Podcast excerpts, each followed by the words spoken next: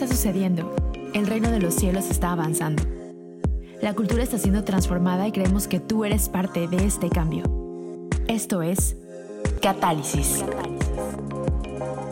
Hola amigos, ¿cómo están? Bienvenidos a este último episodio de la segunda temporada de Catálisis. Es el episodio décimo de la segunda temporada, el 20 de Todo Catálisis. Todo Catálisis. Este, estamos muy emocionados de estar aquí.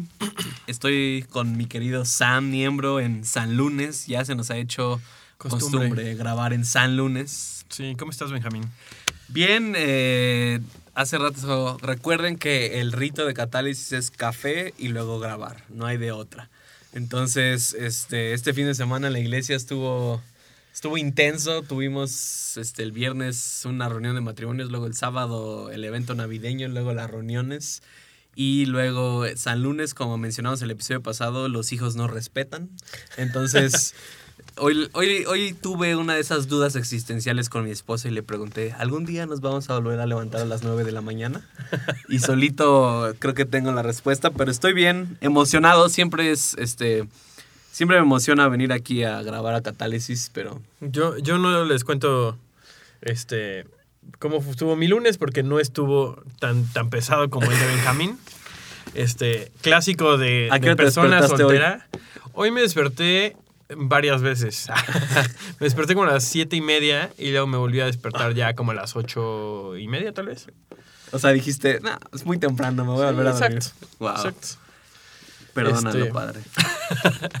Estoy aprovechando mientras puedo, ¿no? Claro. Este, pero sí, también eh, estamos ya en fiestas decembrinas. Toda esta semana yo tengo celebraciones, ¿no? En donde no tiene nada que ver con la comida, solo tiene que ver con celebrar la encarnación de nuestro Salvador en esta tierra. Eh, creo que para el mexicano tiene que ver. Tiene para- en. México tenemos algo que se llama el Guadalupe Reyes, que eh, tiene una connotación alcohólica para los del mundo, pero Que comienza el, el 12 de diciembre, que es el día de la Guadalupana. sí. que es también el Día Nacional de los, de los Fuegos Pirotécnicos, ¿no? Este, y termina el Día de Reyes, que para los que no lo tengan, no sé si sea en No, no en es muy común, creo. Este, es el 6 de enero, que es cuando celebramos que los Reyes Magos Pero como Este, somos santos, nosotros no tomamos, sino comemos demasiado. comemos, exactamente. Pero yo. Porque yo- la gula sí es un, es un pecado que aceptamos en la iglesia. Sí, exacto. Uh, uh. porque no me tatúo porque tengo que cuidar de mi templo. Exactamente. Y mi templo cada vez está siendo más grande, ¿no? Ya, nos vamos a desviar. No, pero. no, no vamos a hablar de eso el día de hoy. No, no, pero algo. Bueno, lo que quería decir es: para mí empezó este maratón de comer desde el pan de muerto. ¿No? O sea, Sí. eh, y me choca porque. Iba. eh, maldito, ¿cómo se dice? Este. eh, lo que no es comunismo, este. eh, la sociedad en la que vivimos. Este, ¿Capitalismo? Capitalismo, o sea. eh, en las panaderías termina el de vender el pan de muerto y a la semana ya tienen el pan de la rosca. Sí, o ya sea, tienen la rosca de Reyes, ¿no? Que solo se debía comer el 6 de enero, pero Exacto. hay Pero, mucho, hay mucho, este, eh, mucho hereje allá afuera. Exacto. Pero bueno, yo empecé desde la de pan de muerto. Este. Como pan de muerto, si tu religión no te lo permite, está bien, te respetamos. Pero lo que iba a decir es, hablando de la Guadalupana, que es el 12, o sea, nada más quería mencionar esto antes de empezar a lo que vamos a hablar. Pero, o sea, me acuerdo el 12, iba manejando en mi coche y en una de esas me encontré una, pre- una peregrinación. Peregrinación. Una pereni... una peregrinación. una de esas. Y no, o sea, momento espiritual. O sea, iba manejando y literalmente veía a la gente caminando y empecé a llorar. O sea, y lloré por dos razones. O sea, por, ver por la pasión del pueblo mexicano y la fe que tenemos.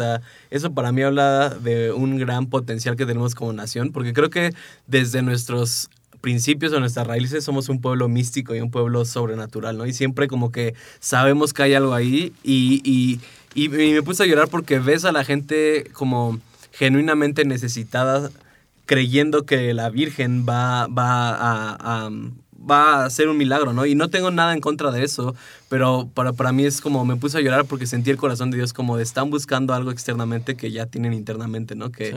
que Dios ya está en ellos, ¿no? Entonces, no sé si hay algún- alguien que sea católico que nos escucha, pero te amamos y, y yo amo la iglesia católica y creo que nosotros como cristianos a veces tenemos mucho que aprender de los católicos, ¿no? Y a veces Sí. nos dedicamos a decir por qué el cristianismo es mejor que el catolicismo, pero, pero ya me voy a callar porque... Eh, hablaba el sábado con un amigo que acerca de, de cuánto la iglesia como mainstream, ¿no? La iglesia como en general de. De América Latina tiene muchas más cosas en común con la iglesia católica que con los, inclusive con los bautistas. Perdón si eres bautista. Este, no tengo nada en contra de ti, también te amo. Este, pero en, cuan- en cuestiones doctrinales somos mucho más parecidos, Wow. creemos casi las mismas cosas, este, que inclusive otras denominaciones dentro del cristianismo. Estoy hablando de la iglesia en general, ¿no? La iglesia como la teología eh, común, por así decirlo. Sí. Este, pero sí, eh, creo que como, o sea, y entiendo, ha habido, ha habido muchos abusos, ha habido muchas cosas, pero creo que hay un puente cada vez más grande que se está construyendo entre los católicos, nuestros hermanos cristianos católicos, este, y el resto de la, de la iglesia, ¿no? Así es, un cuerpo. O sea, Exactamente. creo que el catolicismo es parte del cuerpo de Cristo. ¿no? Totalmente. Y no, no lo vemos así. Pero hoy no es un episodio acerca del catolicismo, ni es un episodio acerca de la iglesia ortodoxa, Ni, ni, ni de la Guadalupe. Aunque, no, aunque me gustaría hacer uno, pero... eh, pero hoy vamos a, como vamos a retomar de donde dejamos el episodio pasado de Ramones. No sé si entendieron el chiste, no nos importa, nosotros queríamos poner ese No. título. Este, pero el día de hoy queremos ir hacia un punto, o sea, Ramones lo sacamos de este, este punto de disfrutar el proceso y el día de hoy queremos pues, eh, sacar eso de disfrutar el proceso y permanecer en Dios, en abrazar y en abrazar y permanecer en nuestra experiencia con Dios, ¿no? En, en la importancia de los encuentros que hemos tenido con Dios y cómo se ve eso en diferentes temporadas, ¿no? Entonces, y con lo que quiero empezar es, es algo que estaba pensando eh, en la semana y es como de, creo que cada uno de nosotros que creemos en Dios, creemos en Dios porque tuvimos una experiencia. O sea, creo que ninguna persona cree en Dios o, o- o- le entregó su vida a Jesús porque leyó un muy buen artículo de por qué el cristianismo es Sí, la porque religión. tuvo una muy buena. Alguien llegó con, con este, un muy buen panfleto que Sí. le explicaba los beneficios de creer. Si no, si eso fuera los testigos de Jehová, serían muy efectivos, sí. Muy efectivos, ¿no? Pero el punto es que todos hemos tenido una experiencia con Dios y todos, o sea, de alguna forma u otra hemos experimentado a Dios y a partir de dijimos, eh, hay algo real aquí, quiero seguirlo, ¿no? Pero creo que muchos cristianos y muchos de nosotros dejamos nuestra vida en la única experiencia que tuvimos con Dios cuando nos convertimos, ¿no? Cuando fuimos salvos. Pero creo que va más allá de eso. Creo que tenemos que aprender a crecer en nuestra relación con Dios, ¿no? A, a que nuestra relación con Dios tiene diferentes temporadas, a que nuestra relación con Dios se ve diferente conforme van pasando los años. Y sobre todo creo que aquí el punto, y, y sobre, eh, creo que en los últimos años eh, la palabra religión se ha vuelto eh, sinónimo de ciertas cosas que nosotros ya vemos como negativas, ¿no? O sea, Mm. ha habido un, eh, un empuje hacia no ir, no cre- y esta es la frase Sí. normal, ¿no? Sí. No queremos religión, queremos relación. Y a lo que eso se está en realidad eh, refiriendo es a que no queremos un montón de cosas que hacemos, queremos estar conectados con Dios, ¿no? O sea, no queremos ritos o rituales eh, separados de la persona de Jesús, de la persona de Dios. Eh, pero creo que constantemente lo hacemos. Y, va un poco al punto que estás diciendo, ¿no? O sea, ¿cuántos de nosotros eh, tenemos una experiencia de salvación donde experimentamos el amor de Dios, experimentamos nueva vida, experimentamos que el Espíritu Santo venga a nuestras vidas o nos hacemos conscientes de eso? Y de ahí lo que nos dicen que sigue son un montón de acciones que no tienen en el centro a, a una persona. Wow. ¿no?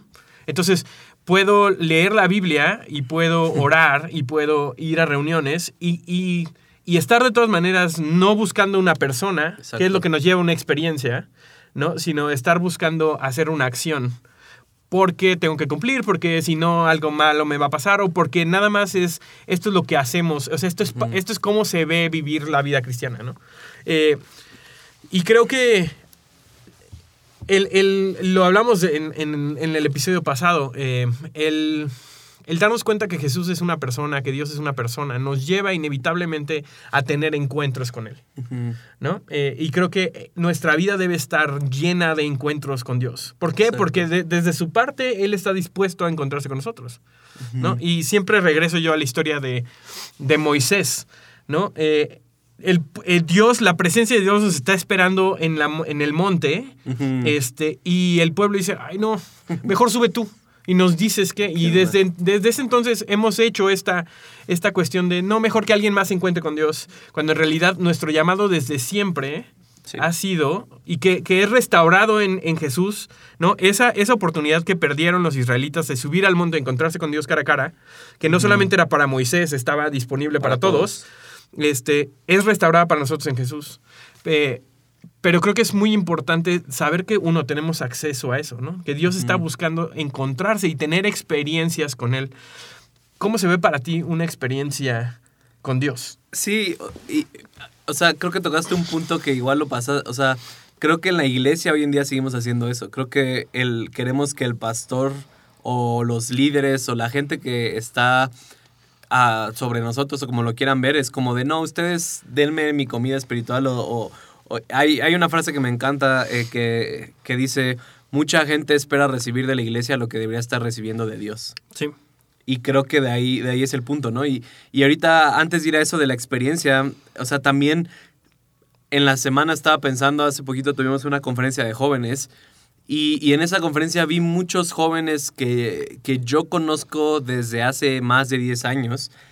Que, que estaban corriendo conmigo cuando era un adolescente o, o cuando estaba así, y que yo sé que tuvieron encuentros con Dios, pero ahorita no están caminando con Dios o, o no están, o sea, yo sé que no están caminando en ese llamado donde podrían estar, ¿no? Y, y, y porque lo han expresado conmigo y así, y entonces me puse a pensar como Dios, ¿qué pasa, no? O sea, y, y creo que igual pasa en la iglesia, ¿no? O sea, gente que lleva 20 años en la iglesia, que tuvo un encuentro que cambió su vida con Dios, pero desde ahí ya no, o sea, ya no pasó nada y, y- siguen haciendo todos esos ritos, siguen haciendo todas esas cosas en la iglesia, pero no está cambiando su vida.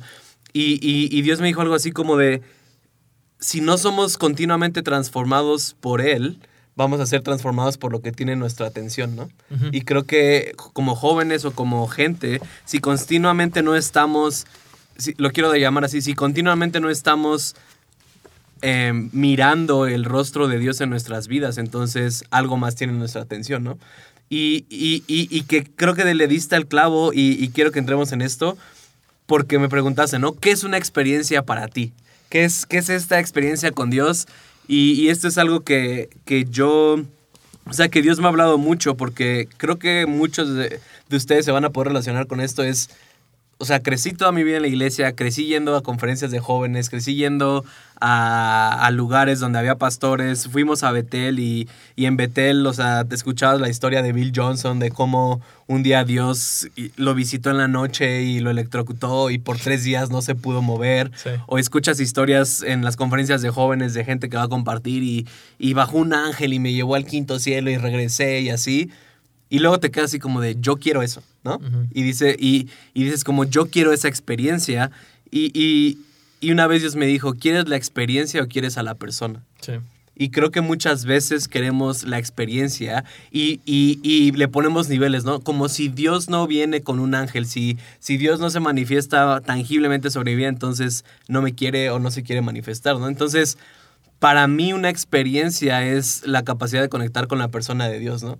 Y que creo que a veces puede ser tan sencillo como simplemente ver tu mano y ver que tienes tus huellas digitales que no es igual a cualquier persona en el universo en este momento. Y no, y creo que puede ser más, o sea, creo que puede ser a muchos niveles, se puede ver de muchas maneras diferentes, ¿no? O sea, creo que eh, cuando viste a la peregrinación pasar, Sí. eso fue un ex- eh, tal vez un encuentro con Dios, ¿no? O sea, sí. fue una experiencia con Dios. Eh, pero también es el que nos caiga el 20 acerca de, de algo, ¿no? Acerca de realmente cómo es, que tengamos una revelación acerca de cómo... Y revelación me refiero, me refiero a una... ¿Qué es una revelación? Una revelación es que de repente se abre una cortina y digas, ah, esto es así. ¿No? Y no me refiero a una cortina literal. ¿no? O sea, me refiero a algo Que no entendíamos de repente. Nosotros decimos en México, te cae el 20, ¿no? No sé por qué decimos eso. Lo voy a, lo voy a googlear, Me voy a acuerdo buscar. una vez sí leí, pero ya no. Este. Y creo que eso, obviamente, obviamente en el- nuestros círculos de la iglesia, tenemos más valor por algunas experiencias que se ven mejor hacia afuera, Sí. ¿no? Este, porque, o sea, el predicador llega y entonces si te caes, sí tuviste una experiencia con Dios, pero, Sí. pero si Dios te No, habló, si, si no te caes, te empujan. también, también hay toda una técnica. Le tienes que meter el pie por atrás a las rodillas y luego lo Sí. empujas de la. Entonces haces palanca. Y ya no pueden hacer y nada. ya no pueden hacer nada. Este, yo era de los que ponía el pie atrás así bien, bien parado. Porque duro. solamente me voy a caer si Dios quiere, ¿no? Este. Pero tenemos cierto tipo de experiencias que tenemos sobre otras, ¿no? Y también, y a veces creo que es fácil, inclusive como, como líderes, ver a alguien que está atrás con la cabeza hacia, o sea, abajo y punto. pensar que no está conectando con Dios, cuando tal vez eh, Dios está ahí y está presente y le está diciendo algo, ¿no? Este, entonces creo que lo primero es soltar las expectativas de lo que tenemos, pero también estar abiertos a que Dios, porque ese es un lado de la moneda, luego hay otro lado que es como, yo no creo en nada de eso. O sea, todo es, todo, el que la gente se caiga, el que la gente tiemble, el que la gente eh, se ría, llore, etcétera, todo eso es manipulación emocional, ¿no? Y en realidad la gente no está sintiendo eso. Y la verdad es que tampoco sabemos, ¿no? O sea, y esto, como muchas cosas con Dios, solamente lo puedes saber tú, ¿no? Este, yo puedo decir que he tenido muchas de, de esas experiencias y han sido, creo que todas genuinas. Y definitivamente ah, yo, yo también he caído en hacer cosas que es así de, ah, eso lo hice nomás por convivir, Sí. ¿no? O sea, No, y, y que creo que, o sea, empezamos por, con esto porque partimos de este punto de que estoy seguro que tú has tenido una experiencia con Dios, estoy seguro que tú has experimentado a Dios de alguna u otra forma, o a lo mejor no se ve como lo que acabamos de decir, a lo mejor simplemente se ve como Dios se manifestó en tu familia, o abriste la Biblia y había un versículo que te habló directamente, o sea, no le debemos de poner límites a cómo experimentamos y encontramos a Dios, pero lo que queremos decir con esto es que no nos podemos quedar solo en esa experiencia. O sea, Sí. creo, hablamos en el episodio pasado de estar plantados en el, de, de ser ramas que están eh, conectadas con la vid, ¿no? De ser ramas que están conectadas, pero creo que a veces, como lo decías al principio, creo que a veces pensamos que el estar conectados con Dios es, tuve una experiencia con Él, y eso es lo que me tiene que mantener toda la vida y lo que me mantiene es ir a la iglesia, leer mi Biblia y todo eso. Y terminamos haciendo un buen de rituales y terminamos secos, terminamos hartos o terminamos fingiendo. Sí. Y, y esa no es la realidad. Entonces, el día de hoy queremos hablar un poco de cómo se ve este... ay, no sé cuál es la tradición como de pursuit, este búsqueda. esta búsqueda de Dios con el balance de quiero encuentros, pero también quiero a su persona y no voy a estar satisfecho con lo que tengo el día de hoy, pero lo que Dios hizo ayer es lo que me lleva al- a lo que tiene para el día de mañana, ¿no? Sí. Y, y- creo que es importante notar, ¿no? O sea, una experiencia con Dios, no so- una experiencia con Dios que no nos transforma, eh, no es sustentable a largo plazo. ¿Y a qué me refiero con esto? Toda cada vez que Dios se presenta, nosotros tenemos la oportunidad de ser transformados con eso. ¿Qué- ¿A qué me refiero con eso? Puede, puede, podemos ser transformados en la manera en la que lo vemos, en la manera en la que lo experimentamos, en la manera en la que, en la que estamos abiertos a Él, nos puede decir algo, podemos, volte po- podemos ver a Dios.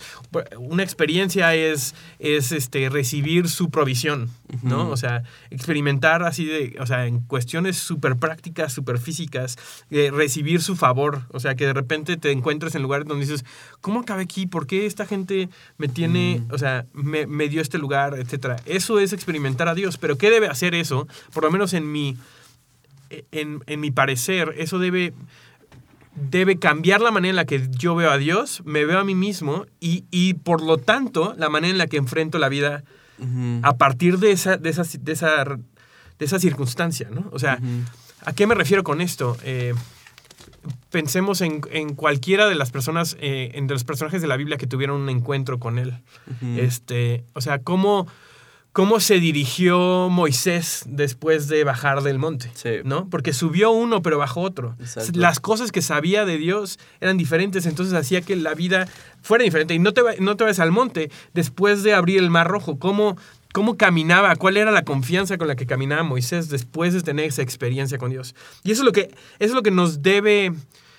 Eso es lo que debe hacer en nosotros las experiencias, cambiar la manera en la que camino por lo que ahora ya sé y ya experimenté. ¿no? Y a veces no lo hemos experimentado todavía, pero lo sabemos.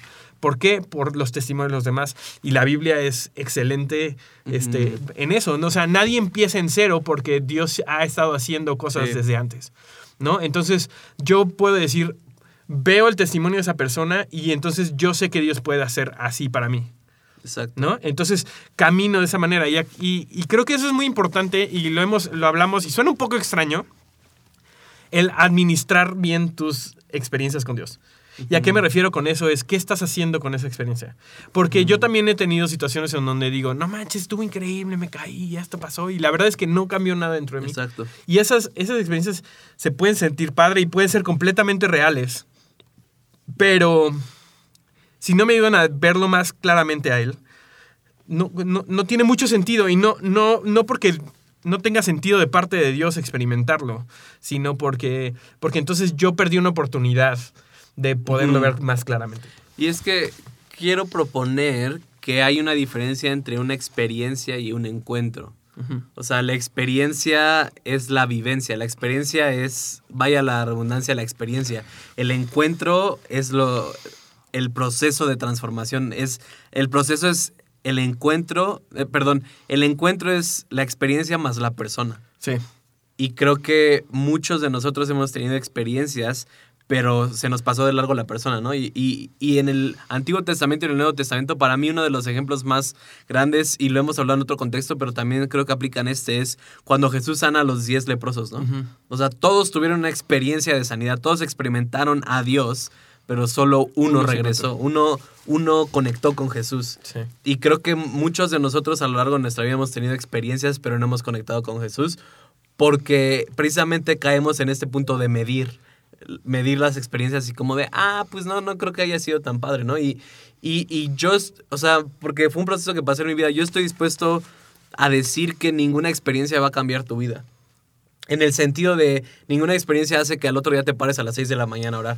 Ninguna experiencia hace que cambies tu carácter. Ninguna experiencia hace que ya no tengas que, eh, o sea, ya no tengas que crecer en tu vida, sino simplemente te apuntan y, y- y- y- te dicen, este es Dios en este momento sobre tu vida, sigue eso, ¿no?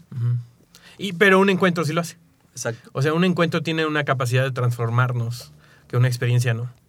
Eh, y, y creo que, no sé si estés de acuerdo con este punto, pero eh, si busco una experiencia, puede o no que me encuentre a Dios, pero si busco su persona, las experiencias vienen, Exacto. ¿no? O sea, en, en buscarlo a Él, en buscar la persona de Jesús, es inevitable que lo experimente Él, porque... Porque encontrarnos con Él es experimentar su naturaleza, ¿no? Es imposible que yo me junte contigo sin experimentar tu personalidad. ¿no? Este, y creo que a veces eh, se nos ha enseñado a buscar la experiencia Exacto. sobre el encuentro, sobre la persona, ¿no? Porque es más bonito por fuera, ¿no? Y porque, sí, porque requiere más, o sea, no, no requiere más del lado de Dios. Dios está dispuesto a encontrarse con nosotros, pero requiere, o sea, un encuentro, el encontrarnos realmente cara a cara con Dios requiere que nosotros soltemos algunas cosas que a veces no estamos dispuestos a soltar. Exacto. ¿no? Este, y, y- y esto creo que es súper importante porque yo lo veo en este, este es mi término para eso. A través de encontrarnos con Dios cavamos pozos que son fuente de, de paz, de esperanza, de, de creencias eh, muy profundas ace- acerca de quiénes creen, quién creemos que Dios es, que nos da para momentos en donde, en donde, donde nada tiene, donde nada parece funcionar. Yo estoy cimentado en, en encuentros que he tenido con la bondad y la fidelidad de Dios que me han hecho pasar, porque experimenté eso, he caminado por otras situaciones difíciles con una confianza diferente.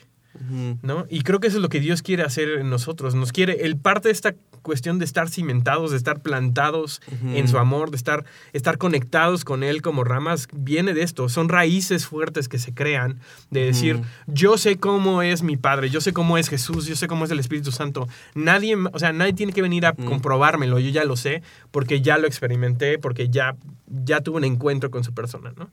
Eh, otra manera de verlo es como...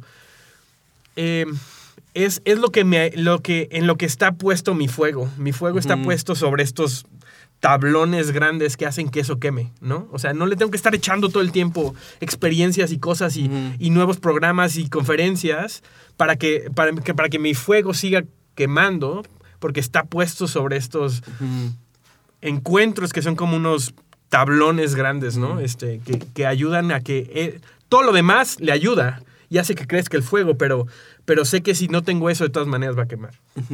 Sí, o sea, creo que en otras palabras lo podríamos decir como de constantemente tenemos que estar buscando encontrarnos con Dios, pero también tenemos que entender que a veces tenemos experiencias que están diseñadas para guiarnos por una temporada.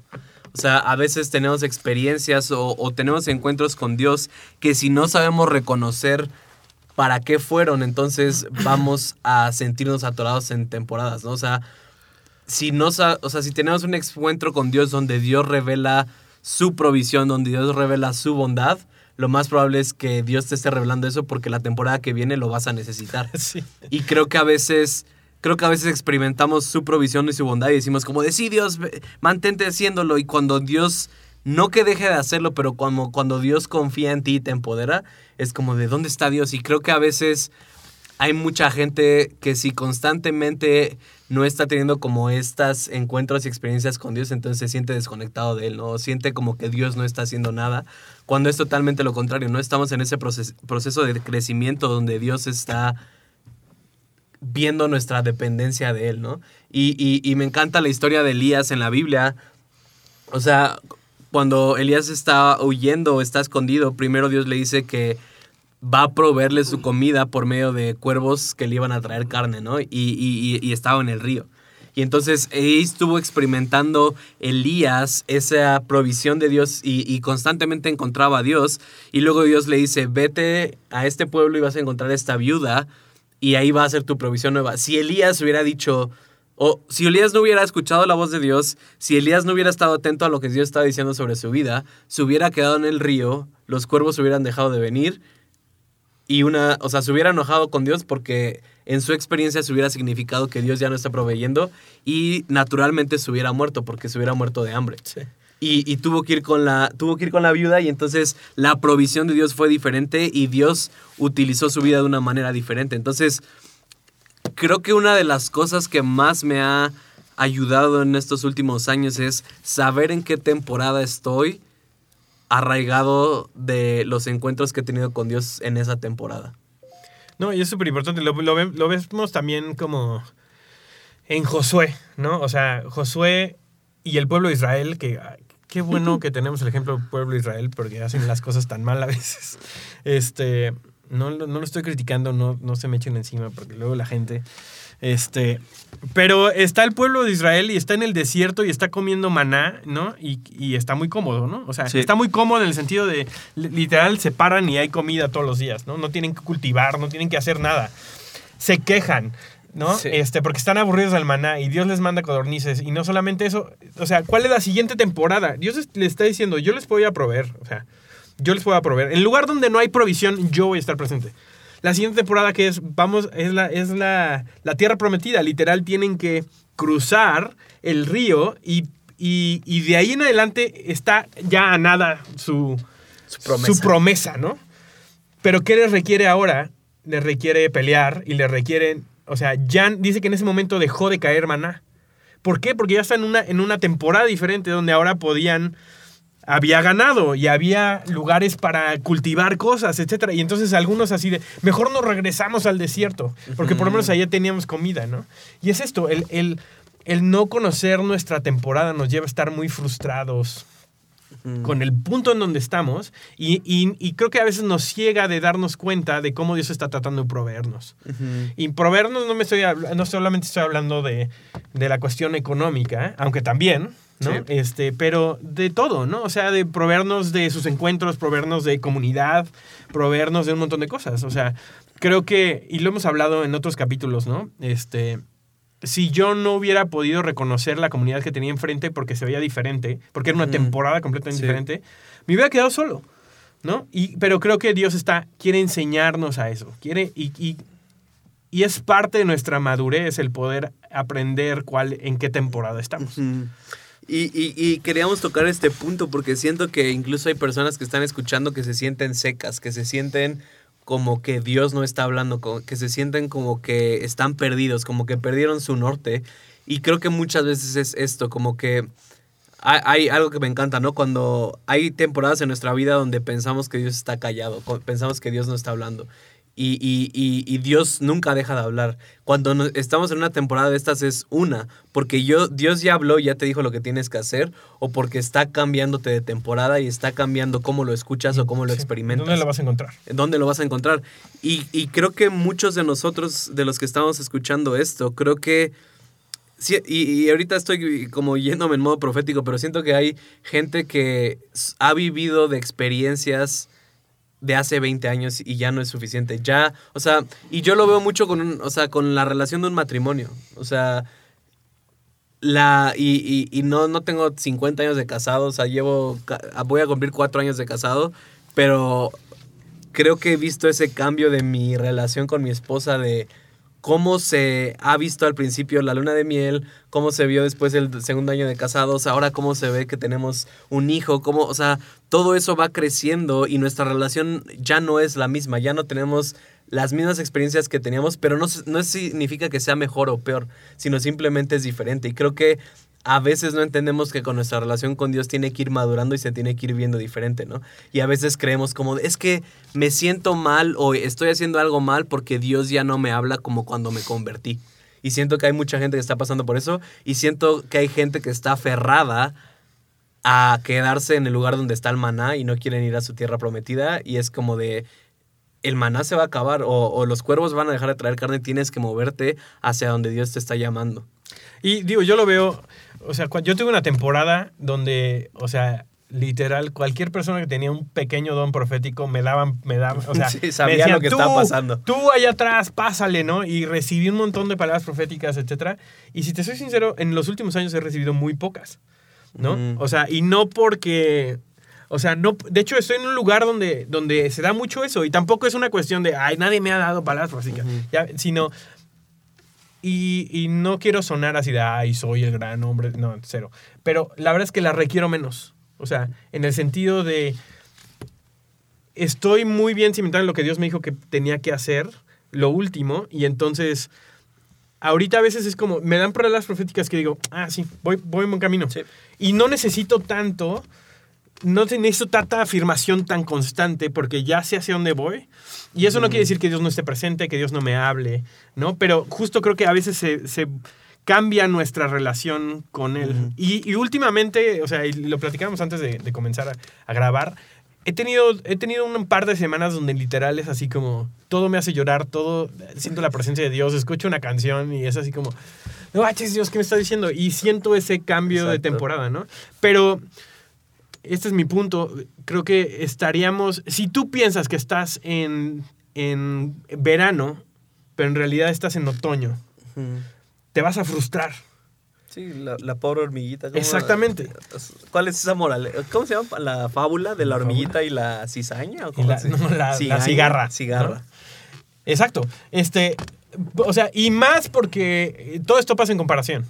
Vemos la, la temporada de alguien más y parece que está dando frutos y tú, tú dices, yo no tengo nada, ¿no?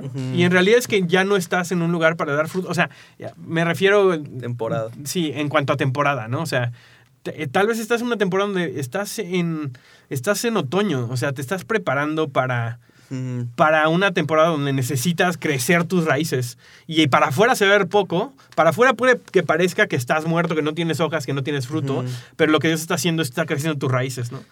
Entonces, si estamos comparando nuestra temporada y si no sabemos realmente dónde estamos, nos podemos frustrar muy rápidamente.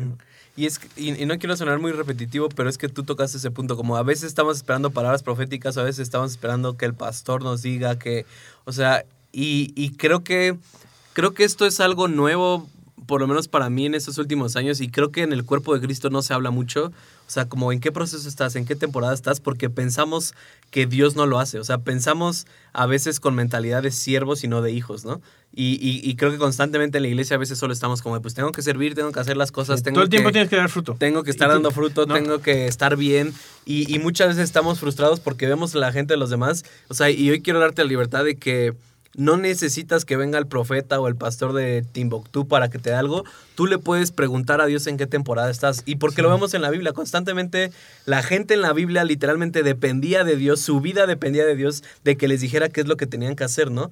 Y, creo que a veces hemos perdido, y, volvemos a, o sea, volviendo al catolicismo, hemos perdido como esa relación que podemos tener con Dios, que no es una relación de máquina de refresco, de solo me conecto con Dios cuando necesito algo, sino como Dios un padre diciéndote qué necesitas en esa temporada, ¿no? Es como de un padre diciéndole a tu hijo, como ahora vas a entrar a la universidad, la universidad ya no es lo mismo, ya vas a necesitar, ya tú vas a tomar las decisiones y así.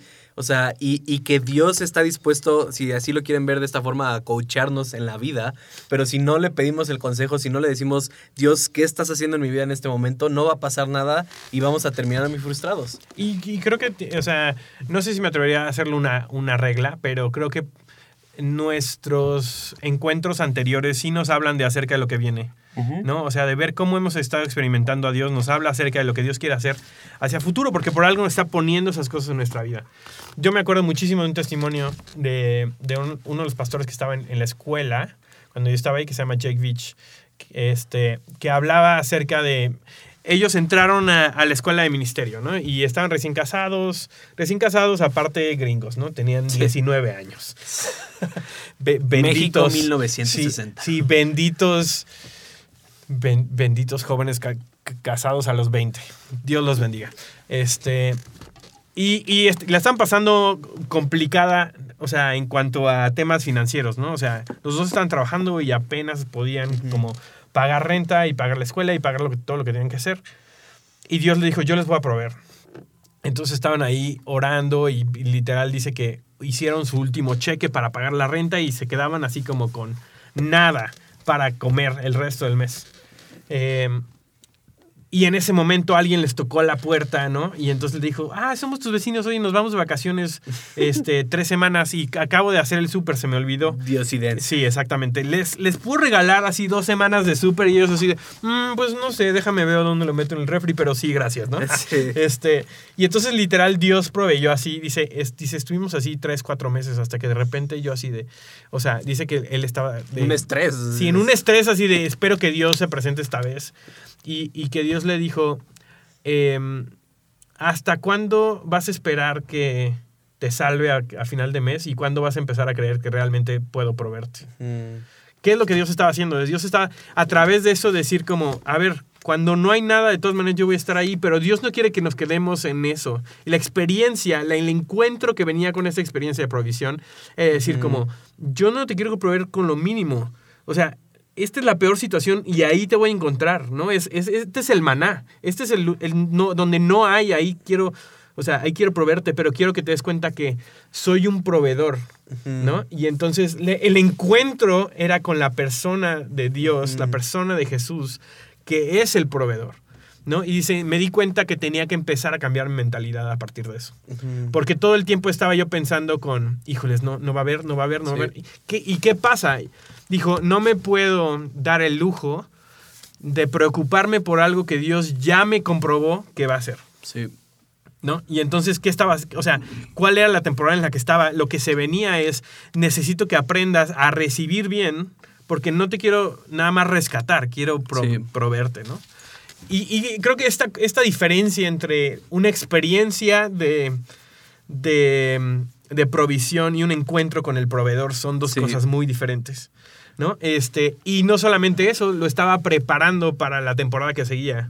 ¿no? Y dice, creo que después de eso le ofrecieron un trabajo y entonces él era medio inseguro, o sea, creo que era una cuestión por comisiones, entonces tenía menos, menos dinero seguro, pero, Más pero más posibilidad. posibilidad. Y entonces dijo, con eso en mente, con la- el proveedor que acabo de tener encuentro, tengo que tomar esta decisión. Sí, y creo que es precisamente eso. Muchos de nosotros no vemos esas experiencias con Dios. O sea, esas, esas experiencias nos tienen que llevar a tomar una decisión. Y, y- y- y creo que para muchos de nosotros, eh, eh, o sea, eh, aún esta plática o, o este tema, esta temática de encuentros, de temporadas, es relativamente nueva. O, o como que muchos no pensamos así, ¿no? Como que muchos es como de, ah, yo pensé que estaba aquí en la vida y tenía que hacer siempre lo mismo, Sí. ¿no? O sea, yo recuerdo a principio de año, o sea, y ya me siento señora, qué, qué rápido se pasó el año. Pero, o sea, yo recuerdo que al principio del año, o sea, yo estaba eh, diciéndole como Dios, ok, ¿en qué temporada estoy? ¿A qué me estás llevando? ¿Qué está pasando en mi vida? ¿no? Y, y recuerdo que Dios me empezó a hablar de fidelidad, ¿no? Y me dijo, estás en una temporada de fidelidad, quiero que seas fiel, quiero que seas fiel, quiero que seas fiel. Y, y, y es lo que dices, o sea, al principio del año eso era como de, pues que no estoy siendo fiel, o como que eso no tenía mucho sentido, ¿no? Como de, pues no tiene mucho sentido, pero lo voy a guardar en las cosas que, en esos encuentros que Dios me dijo, ¿no? Y empezó el año, o sea, y este año fue un año de fidelidad para mí. Sigo en esa temporada porque Dios no me ha dicho otra cosa. Y me he dado cuenta que a lo largo del año hice muchísimas cosas que si no supiera que estuviera en una temporada de fidelidad, no lo hubiera hecho y hubiera dicho, Nel, no voy a hacer eso. O sea, ¿quién te crees? O, o ¿por qué lo voy a hacer? O, o, no tiene sentido para mí, o no me está llevando a donde te- tiene que llevar. Pero porque sabía que Dios me había llamado a una temporada de fidelidad, entonces lo pude hacer. Y, y a lo que los, los quiero animar es que ustedes pueden hacer eso con Dios. O sea, literalmente Dios es como el GPS que te dice dónde está tu vida y siempre está dispuesto a conectarse contigo y creo que a veces no lo vemos así, a veces simple- a, a veces buscamos nuestros mayores encuentros en la iglesia. A veces buscamos nuestras mayores experiencias en la iglesia y creo que no debe ser así, debe ser en el lugar secreto donde realmente Dios eh, dirige tu vida, donde Dios realmente te dice hacia dónde estás yendo y que no se vuelva algo religioso de ritos. Y, y- y- y- creo que ahorita en mi vida me siento... Y, quiero decir esto, el hecho de que sepa en qué temporada estoy no significa que Dios me quita la dificultad o, o como que me adelanta o me salta el proceso, ¿no? Sí. es que, o sea, otra vez, no es que no vayas a ser fiel cuando no estás en una temporada de Exacto. fidelidad, sino que sabes, sabes a dónde vas, ¿no? O sea, y eso es muy importante, ¿no? O sea, por, por el gozo que estaba delante de él, Jesús Sí. sufrió la cruz. Jesús, o sea, tenía una visión de hacia dónde iba y sabía lo que, lo que Dios iba a hacer con él y hacia dónde le estaba llamando y por lo tanto pudo pasar por una temporada muy difícil, Sí. pero sabía la temporada que se venían. ¿No? O sea, y creo que eso es muy importante. Dios no, no nos avienta así de, híjoles, ¿dónde se cayeron todas estas cosas? Y no es tampoco, tampoco es para decir como, Dios te está diciendo, agárrate, porque ahorita te va bien, pero al rato te va a ir muy Sí. mal. No, no, o sea, Dios siempre nos lleva de gloria en gloria. Exacto. ¿no? Este, entonces, a veces sí hay cosas que parecen por afuera ser difíciles, pero creo que a veces nos damos cuenta, y esto es lo que yo encuentro constantemente en mi vida, es como, wow, yo no sabía, pero esta temporada que pasé me estaba preparando para lo que venía. Sí. Constantemente me siento así, así de... ¿Cómo, cómo, o sea, cómo es que encontré todas estas herramientas? Ah, por, por batallas que luché la temporada pasada, ¿no? O sea, es, o sea, sí, es, es, es la, el, como la construcción natural de cómo Dios va formando nuestra vida, ¿no? Pero creo que hay esta invitación a no hacerlo a ciegas. Sí, ¿no? y, y que nos trae como en este círculo completo de disfrutar el proceso, ¿no? Y, y que va a haber temporadas donde Dios no se manifiesta con maná todo el tiempo. Va a haber temporadas donde vas a ir a la iglesia y no vas a sentir nada. Y puede que hace un mes estuvieras así como de, oh sí, cada que voy a la iglesia cae fuego y me sale aceite de las manos. Y puede que esa temporada Mis ojos desaparezca. sacan diamantes. Sí, lloro diamantitos. o sea, puede que termine esa temporada y, y creo que si en algo creo que queremos ayudarte con este episodio es a prepararte para que no te desanimes cuando eso sucede, sino que sepas que Dios está haciendo algo nuevo. Sí. Y del otro lado también, quiero nada mencionarlo, tal vez estás en una temporada en lo que tienes que hacer es disfrutar. Y lo, lo que tú estás haciendo es, no, no puedo. Necesito estar, o sea, necesito estar, este, eh, casi, casi guardando para... O sea, Sí. en el verano donde hay fruta que, que cuelga de los árboles, Sí. ¿no? No necesitas hacer mucho para, para, para disfrutar. Y no estoy diciendo no sea responsable, espero que entiendan mi analogía. No, y es, es que creo que la mental, no sé si sea la mentalidad del, del cristiano o del mexicano o del cristiano mexicano, pero es como de te empieza a ir en- bien en la vida y es como de no, no, no, eh, esto está muy bueno para Sí, ser verdad. A ver, aguántense, Eh, ah, vamos a empezar sí. a ahorrar, vamos a no, no, no, no. Y es como de yo lo he visto, o sea, iba a decir algo, mejor no lo digo, pero, o sea, yo lo he visto en mi vida con la provisión de Dios, ¿no? Y, y- y- y en esta, o sea, justo, eh, justo hoy Dios hizo algo, ¿no? Increíble, pero, em, pero hace unas dos semanas tener bebés cuesta mucho Cuesta dinero. cuesta dinero. Y mucho trabajo. Espero que todo valga la pena, Leonel. Algún día vas a escuchar este episodio y... No, pero... Y- y- y hace como dos, tres semanas, o sea, se enfermó nuestro hijo, estábamos teniendo que pagar doctor, comprar cosas. Y, y entonces empecé a pensar en mi cabeza como de... Valeria, mi esposa Valeria, tenemos que empezar a comprar pañales más baratos, tenemos que empezar a quitarle aquí porque... y, y- y- y me confrontó y me dijo, estás pensando como un huérfano. Y me dijo como Dios, Dios nos ha dicho que nos va a proveer. Y, y- y- es lo mismo, no porque ahorita esté... Esta, o sea, esta es una temporada no para disminuir gastos, sino para darle ese espacio a Dios Y confiar más. sí. y confiar más, ¿no? Y, y entonces fue eso. Y hay, y hay temporadas donde Dios nos ha proveído y ya he aprendido a disfrutarlo, ¿no? Que, que no sé si lo hemos mencionado en Catálisis, pero es aprender la diferencia entre pan y semilla, ¿no? Exactamente. Hay mucha gente que está, está sembrando su pan y comiéndose la semilla, Sí. ¿no? Y no funciona así. Y lo, lo- lo acabamos de ver, eh, acabo de ver otra vez el, el, este, el especial de Brené Brown en Netflix. No sé si alguien lo ha oído, que se llama, este, de hecho no me acuerdo cómo se llama. Vulnerable Eh, Courageous. Una, algo. un llamado a la, a la cor- al, al- ¿Valentía? a la valentía. Al, cora- al coraje, iba a decir. No, no es al coraje. Este, y habla acerca de lo vulnerable que es el gozo. Ujú.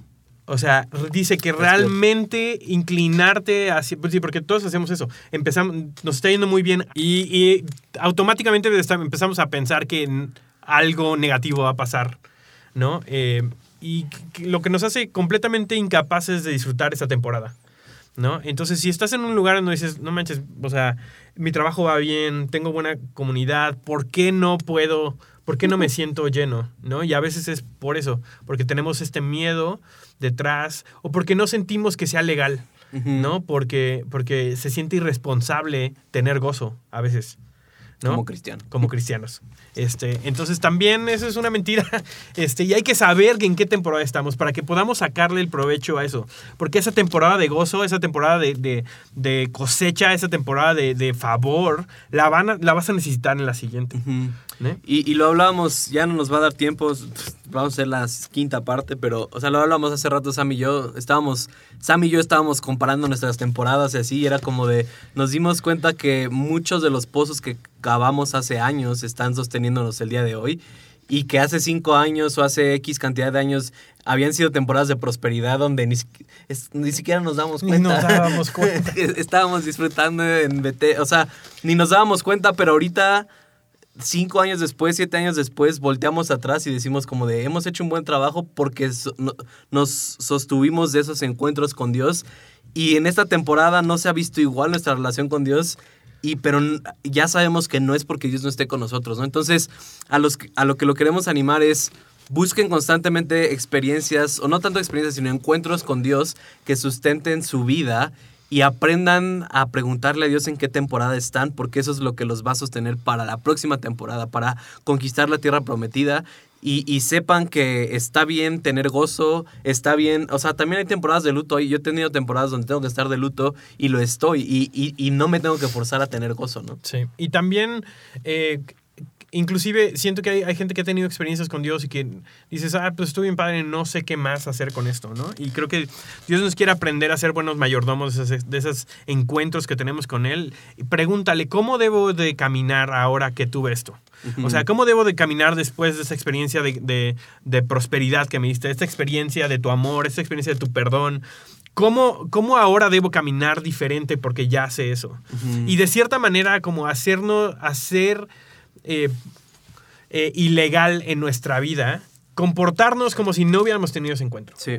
O sea, si Dios ya, ya se mostró que, que va a traer provisión, entonces la próxima vez que venga una, una, una falta, que haya, haya escasez en nuestra vida, yo no voy a reaccionar como si nunca hubiera experimentado a un Dios que provee, sino porque conozco a un Dios que provee, entonces voy a caminar sin miedo, sin, sin ansiedad. Y eso es la manera en la que Dios nos quiere formar. Entonces pregúntale, Dios, de, ¿cómo debo caminar con estos encuentros en mi vida? Eh, y dejar que eso sea lo que, lo que nos dé forma para la siguiente temporada. Y siento específicamente que hay gente escuchando que lleva 10, 15, 20 años de cristiano y una vez tuvieron una experiencia con el rey, pero no se han dado cuenta que el rey es su papá. Y cuando no sabes que el rey es tu papá, piensas que el rey te tiene que llamar para que puedas entrar en su presencia. Pero cuando sabes que el rey es tu papá, tú entras cuando quieres. Y, y siento que hay mucha gente que ha estado poniéndole la bolita a Dios como, Dios, ¿cuándo, ¿cuándo me vas a invitar? ¿Cuándo voy a tener una experiencia contigo? Y es como de, eres mi hijo, cuando quieras estoy, entra- estoy aquí en el palacio esperándote. Wow. Pues lleguemos llegado al final de esta segunda temporada de Catálisis. Este, lo que ah, un día pensamos que solamente lo iban a escuchar, en mi caso mi mamá, en el caso de Benjamín, su esposa, porque pues Sí. eso era lo, este, Lo requerido. lo requerido. Este, la verdad es que nos da muchísimo gusto tener esta comunidad tan increíble de gente que, que nos escucha. Esperamos que estas cosas hayan sido estos episodios de esta temporada. La verdad es que yo disfruté mucho esta temporada. Sí. Este, los temas de los que hablamos son temas de los que estoy muy, muy apasionado. Este, y quedan algunas cosas eh, todavía en nuestro corazón, ¿no? Este, que podemos hablar, pero gracias a todos los que nos han escuchado, a los que nos han mandado mensajes, a los que nos han seguido en, en redes, en Spotify, Sí, sí, muchísimas gracias y, y yo creo que em, se viene un episodio bonus uno de estos días que ya grabamos. Se vienen lados B otra vez y yo creo que regresamos en la tercera temporada como por febrero, pero nada está dicho, puede ser antes, puede ser después, puede que sea el rapto y ya no estemos aquí. Exactamente. Este, pero, ajá, un episodio del rapto, amén. pero eh, muchísimas gracias a todos, les amamos, mándenos mensajes durante esta temporada decembrina y nos vemos la próxima temporada en Catálisis. Adiós.